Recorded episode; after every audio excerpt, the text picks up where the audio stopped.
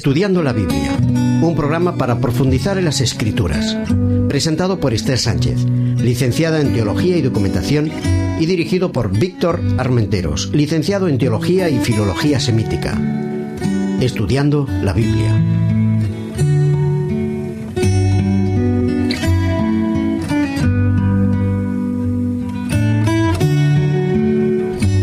Amigos, nos alegra mucho poder estar con todos vosotros para estudiar la palabra en este tema general que en el que estamos profundizando. El tema es la religión en las relaciones humanas, como todos recordáis, y en este nuestro octavo programa vamos a hablar acerca de las otras ovejas de Cristo.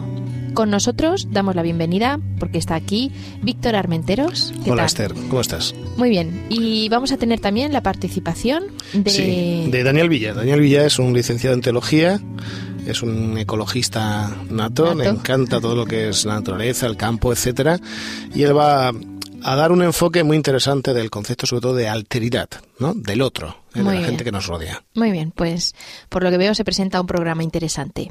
Vamos a comenzar ya. Lo vamos a hacer leyendo el Evangelio de San Juan, el capítulo 10 y los versículos del 1 al 16. Leyendo la palabra.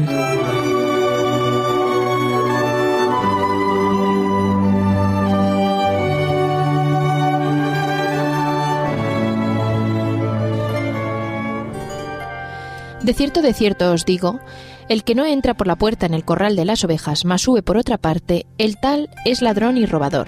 Mas el que entra por la puerta, el pastor de las ovejas es. A éste abre el portero, y las ovejas oyen su voz. A sus ovejas llama por su nombre y las saca. Y como ha sacado fuera todas las propias, va delante de ellas, y las ovejas le siguen, porque conocen su voz. Mas al extraño no seguirán, antes huirán de él, porque no conocen la voz de los extraños. Esta parábola les dijo Jesús, mas ellos no entendieron qué era lo que les decía. Volvióles pues Jesús a decir, De cierto, de cierto os digo, yo soy la puerta de las ovejas. Todos los que antes de mí vinieron, ladrones son y robadores, mas no los oyeron las ovejas. Yo soy la puerta, el que por mí entrare será salvo, y entrará y saldrá y hallará pastos. El ladrón no viene sino para hurtar y matar y destruir. Yo he venido para que tengan vida y para que la tengan en abundancia. Yo soy el buen pastor. El buen pastor su vida da por las ovejas. Mas el asalariado, que no es el pastor, de quien no son propias las ovejas, ve al lobo que viene y deja las ovejas y huye. Y el lobo las arrebata y esparce las ovejas. Así que el asalariado huye porque es asalariado y no tiene cuidado de las ovejas. Yo soy el buen pastor y conozco mis ovejas, y las mías me conocen. Como el Padre me conoce y yo conozco al Padre y pongo mi vida por las ovejas, también tengo otras ovejas que no son de este redil. Aquellas también me conviene traer y oirán mi voz, y habrá un rebaño y un pastor. Por eso me ama el Padre, porque yo pongo mi vida para volverla a tomar. Nadie me la quita, mas yo la pongo de mí mismo. Tengo poder para ponerla y tengo poder para volverla a tomar. Este mandamiento recibí de mi Padre.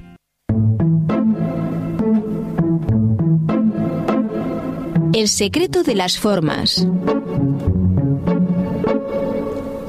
Si tenemos un bloque de parábolas que identifican a Jesús con una claridad diáfana, estas son las parábolas vinculadas con las ovejas y con el pastor.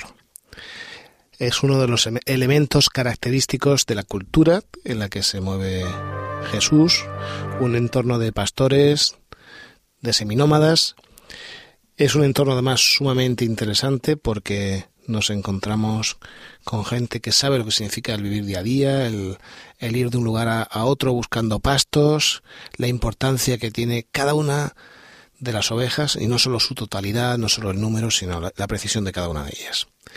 De ahí que Jesús vaya a tomar la imagen de una manera casi constante en muchas de sus expresiones, muchas de sus parábolas del mundo pastoril de su época. Y en aquel mundo se encuentra obviamente el ganado menor. Y entre el ganado menor, las ovejas. Nos encontramos en una parte del Evangelio del Juan muy bonita, muy interesante, eh, encabezada por un desierto, desierto, os digo, eh, ciertamente os digo, una manera muy importante dentro de la cultura semítica de revalorizar una idea. Es muy curioso, porque normalmente cuando solo digo, escucha, presta atención lo que te voy a decir, que sería una de las maneras de traducir esta expresión, casi siempre solemos decir una, una sentencia. Normalmente no contamos una historia, ni un cuento, ni algo parecido, ¿no? De hecho, cuando un padre tiene que decir algo importante a su hijo, ¿qué suele decir a continuación, Esther? ¿Qué te parece que suele decirle al hijo? ¿Un mandato? ¿Alguna idea? ¿Alguna, alguna frase de advertencia? Escúchame bien, hijo mío, y después, pues. el sermón, como dicen los jóvenes. Quiero que llegues pronto a casa, ¿eh? No más tarde de las 11, no más tarde de las 10. El sermoncito, sí. Bueno, la hora que acabo de decir no es privativo de que nadie llegue a esa hora, ¿eh? Porque en algunos otros países que nos escuchan se acuestan antes que en España, ¿eh? Que somos de trasnochar. ¿De acuerdo? Eh, es muy interesante porque Jesús dice de cierto, de cierto te digo, y acompaña una parábola. Qué curioso, qué oriental es la idea. Él va a comentar dos parábolas, ambas están vinculadas con el buen pastor, con el pastor que le conocen sus ovejas, que entra por la puerta, que no entra por cualquier otro lugar por donde no tienen que entrar, que es alguien claro, diáfano. A partir del versículo 14 es muy interesante. Yo soy el buen pastor, eh, no es un pastor dejado, y conozco mis ovejas, y las mías me, conocen. Qué bonita la idea la relación es tan intensa que no solamente la sabe ver así con, con, vista, ¿no? Reconocer, como alguna gente hace, pues le reconozco, no, no. Conocen con detalle, con precisión, tanto que ellas le conocen a él. Hay un vínculo, hay una relación. Eh, la, la, comparación es muy bonita, la por ahora, ¿no? Así como el Padre me conoce y yo conozco al Padre y por lo tanto pongo mi vida por las ovejas. Este vínculo que Jesús tiene con su Padre íntimo es lo que tiene con sus ovejas, tan íntimo que no le importa dar su vida por ellas. Y dice además, tengo además otras ovejas que no son de este redil. Hay más ovejas. Qué bueno para aquella mentalidad, una mentalidad religiosamente elitista, pero qué bueno para nuestras mentalidades que tenemos tendencia a generar endogrupos, ¿no? Entornos que creemos que son los que llevan la perfección, los que llevan la verdad, o la tienen o la poseen frente a los otros. Él dice, tengo otras ovejas. Y no se queda ahí. Dice, no son de este redil, son de fuera. Por si alguno tiene dudas, son las otras, las de fuera, el otro. A esas también debo atraer y oirán mi voz. Y habrá un rebaño y un pastor. Qué día tan interesante. Dios quiere unirnos. Cristo quiere aunarnos en Él. Él como pastor, que seamos un solo rebaño. Pero en el rebaño no están todos. Hay más ovejas. Y es muy interesante porque no está diciendo que haya otros elementos negativos. No está el lobo fuera. Porque en ocasiones pensamos que el otro, el concepto de alteridad, el otro, el opuesto, lo que desconocemos, es el enemigo, es el opositor, no es cierto. El otro debe escuchar la voz de Jesús y debe acercarse a él. Y debe formar parte de ese redil amplio que es el de los hijos e hijas de Dios, por quienes Cristo murió. Y esa idea es básica. Creo que en este mundo algunos tenemos la responsabilidad de hablar de ese tipo de Jesús. Somos sus instrumentos. Y decirle a la gente que está despistadas simplemente, pero que son ovejas, que son hijos de Dios, que deben de encontrarse en Jesús. Debemos aunarnos en Él.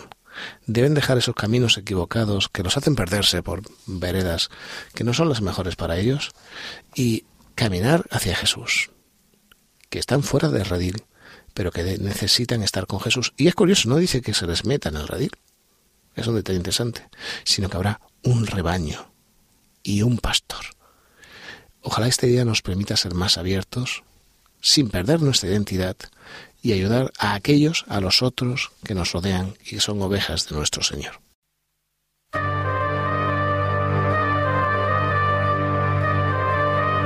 El espíritu de la letra.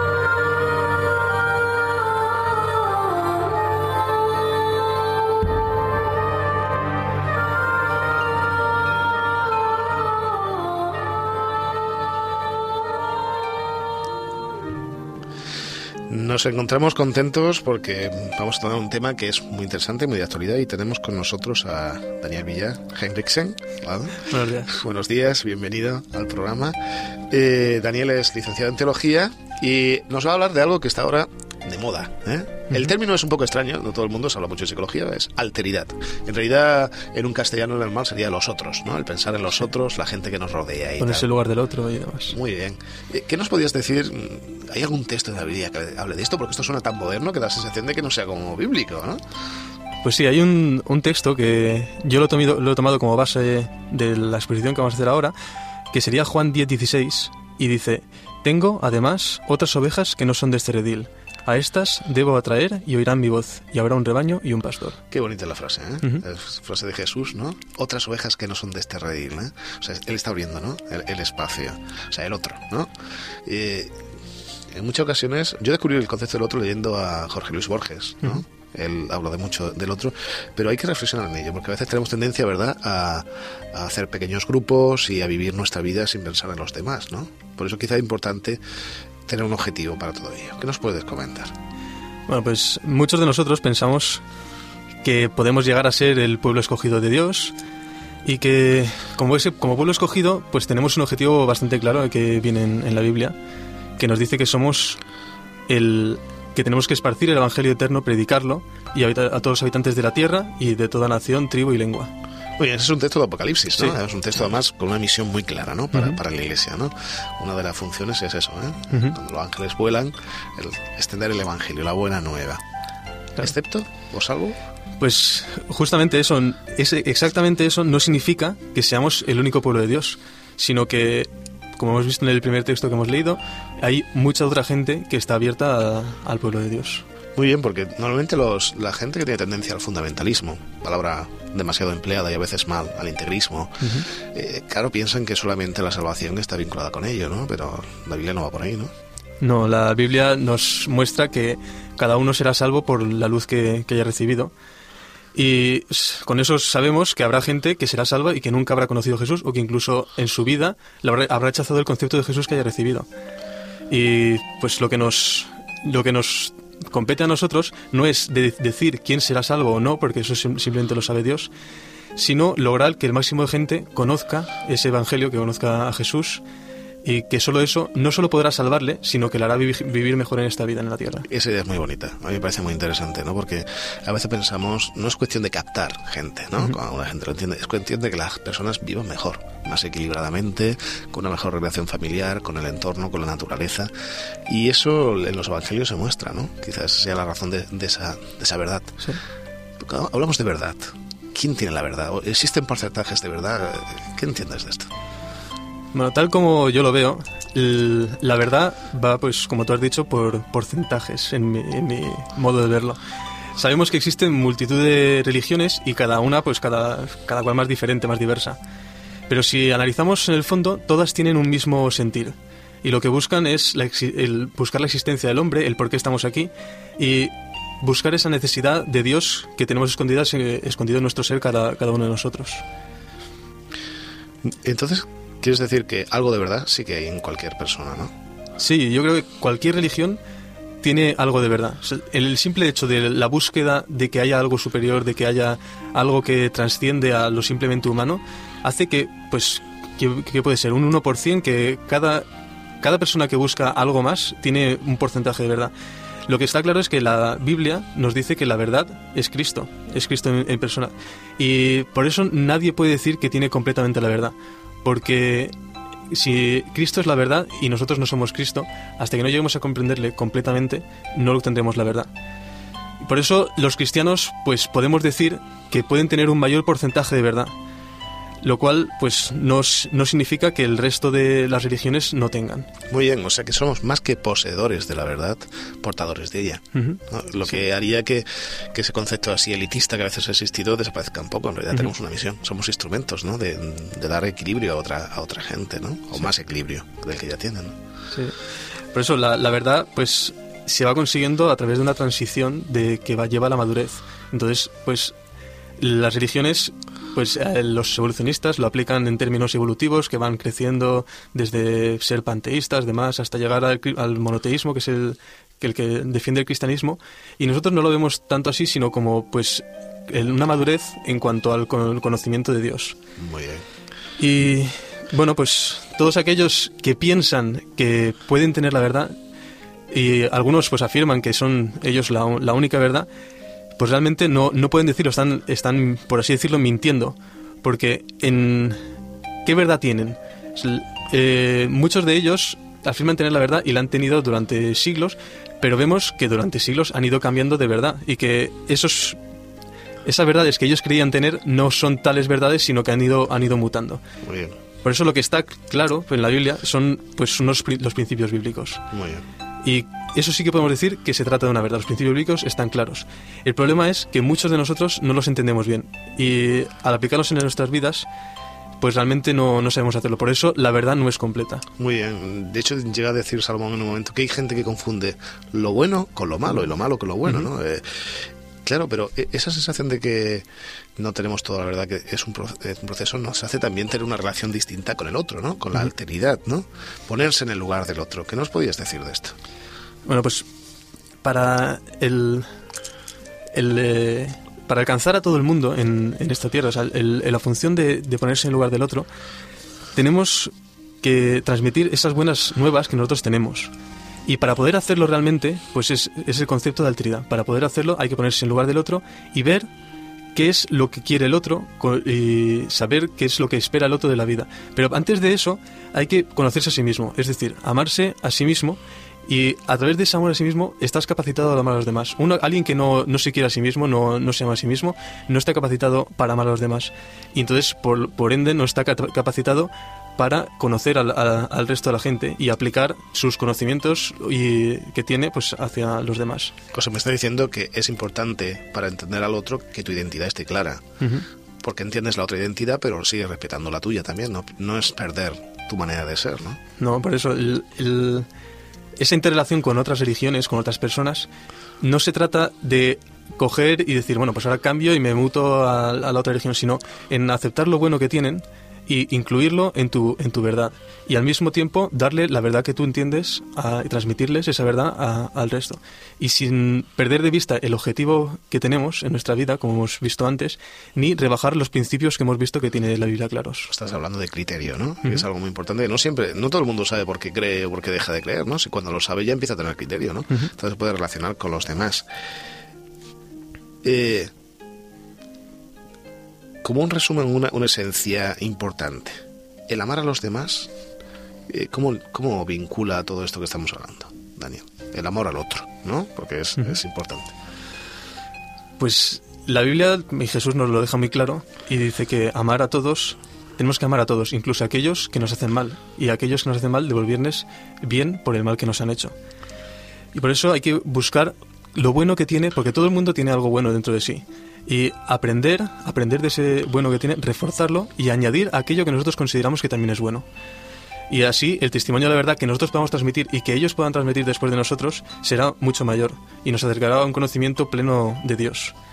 Y amar pues, a alguien no significa estar de acuerdo con sus creencias, sino comprender su situación, ponerse en su lugar y buscar lo que necesita y dárselo. Qué buena esa idea. ¿eh? A mí me gusta mucho la frase que se dice de Jesús, que dice que Jesús no veía a la gente lo que era, sino lo que podía llegar a ser. ¿no? O sea que eso es, ese es un principio interesante de amor. ¿no?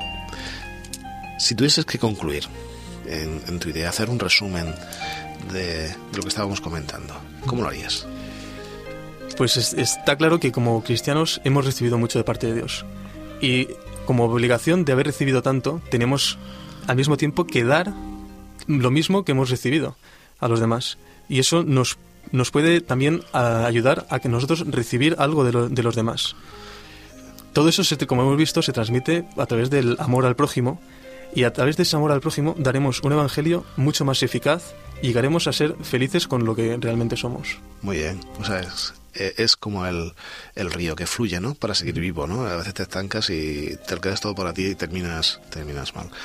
Te agradezco mucho esta idea. Además, es una idea que tenemos que pensar. Todos tenemos tendencia en las religiones a, vivir en nuestras burbujas, ¿no? Muchas gracias, Daniel. De nada.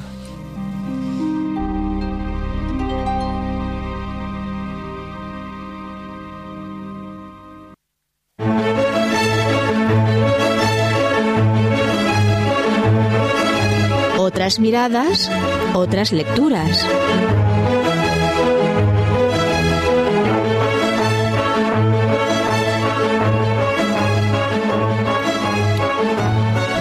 Para el tema que nos ocupa hoy, me ha parecido interesante que leamos un libro titulado Lo que me gusta de tu religión.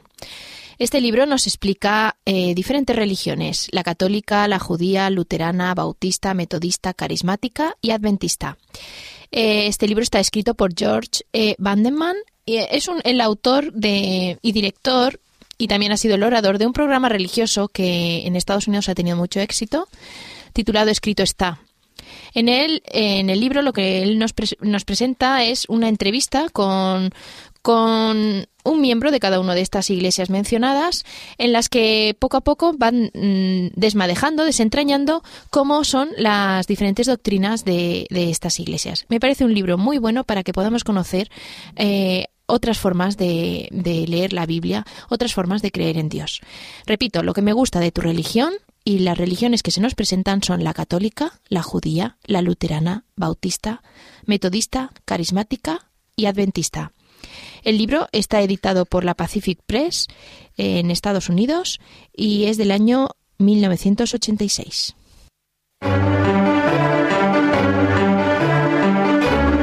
A voz.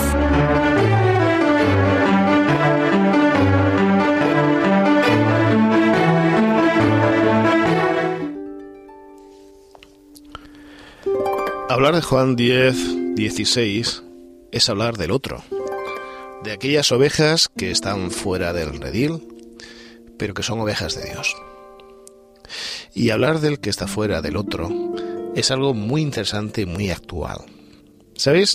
Yo quisiera comenzar recordando una ficción que leí hace, hace tiempo de Jorge Luis Borges. Él comenta que una noche paseaba cerca de del Sena, en París, cuando se encontró con alguien que se le parecía asombrosamente.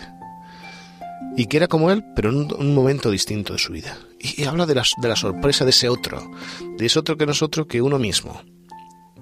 Y cómo habla con él y cómo comprende cosas que luego va a comprender o que no de su vida. Esa ficción, obviamente una obra literaria, en muchas ocasiones me ha hecho pensar en, en el otro, en el concepto de alteridad, es un esfuerzo del amor de cada uno de nosotros también el ponernos en la piel de la otra persona. Es un término que hoy día está de moda, ¿no? Ser reversible, la reversibilidad. ¿Qué piensa el otro? ¿Cómo reacciona el otro ante lo que estoy diciendo? ¿Cómo lo entiende? ¿Sabéis? Como profesor es muy interesante observar cuando explico alguna idea en clase la reacción de los alumnos. Y hay veces que las reacciones son predecibles. Ves en su mirada y en sus ojos cómo reacciona la persona y por las preguntas que luego haces intuyes más o menos qué es lo que está recibiendo. Pero otras veces las reacciones no son las esperadas. Hay otras expectativas y uno piensa, bueno, lo que he dicho, ¿cómo se puede haber concebido en la mente de esa persona? ¿Qué entiende el otro? Y yo creo que aquí Cristo nos está hablando de esas otras personas que tienen visiones distintas, enfoques distintos, y que a veces tendríamos que sentarnos a pensar qué es en realidad lo que esa persona siente, por qué llega a esas conclusiones. No siempre vamos a estar de acuerdo, obviamente, pero en ocasiones quizá nos acerquemos más a su manera de, de expresarse, de sentir, y entendamos sus reacciones. ¿Sabéis? Hay muy poca gente reversible hoy día. El mundo que nos rodea nos hace que ser cada momento, en cada momento más independientes, más, si me permitís, enajenados los unos de los otros, más aislados. Y en ocasiones pensamos que el mundo es el nuestro y se han hacer las cosas como nosotros queremos, pero en las personas que tenemos a nuestro alrededor, ¿qué piensan de las cosas? Es un ejercicio fantástico el pensar en el otro, en sentirnos o intentar sentirnos como siente el otro. Y es importante además, porque nosotros como cristianos, si queremos ayudar, tenemos que pasar por ese proceso. ¿Recordáis esa historia que dice que una persona no puede entender a otra hasta que no ha pasado un tiempo en sus zapatos, en sus mocasines? Y a veces tenemos que vivir en las experiencias de ponernos en su piel, vivir en sus zapatos, para entenderle. Este esfuerzo nos va a ayudar sobre todo si queremos ayudar a esa persona a entender cómo podemos hacerlo.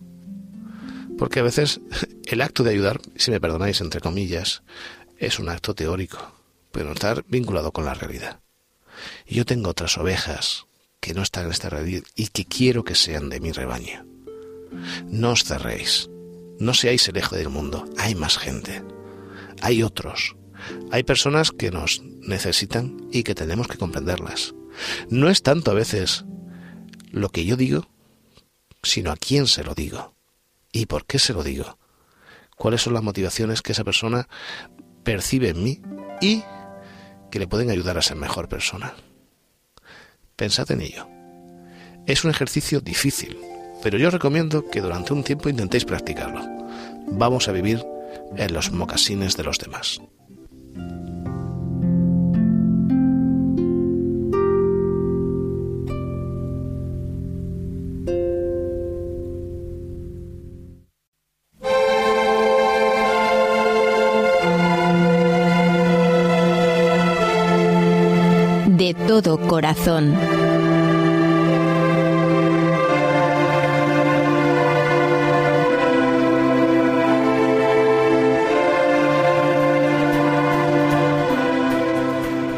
Ha sido un placer poder compartir este tema nuevo contigo. Ahora te dejamos escuchando una preciosa canción interpretada por Pasio, cuyo título es Que seas glorificado. Te esperamos en el próximo programa. Your grace has set me free. Your light, the air I breathe. Be glorified